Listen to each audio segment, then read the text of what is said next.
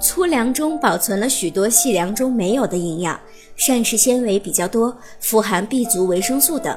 对于准妈妈来说，适当补充一些粗粮，不但可以弥补细粮中所没有的营养，而且粗粮里面的膳食纤维有促进肠胃蠕动、帮助消化的作用，可以防止孕妈妈孕期便秘。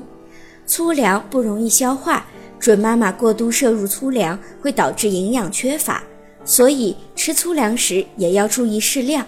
长期过多摄入膳食纤维会使人体内的蛋白质补充受阻。降低身体免疫抗病的能力，因此每天粗粮的摄入量占到各类食物的百分之二十即可。最好的方法就是做到粗细粮搭配食用。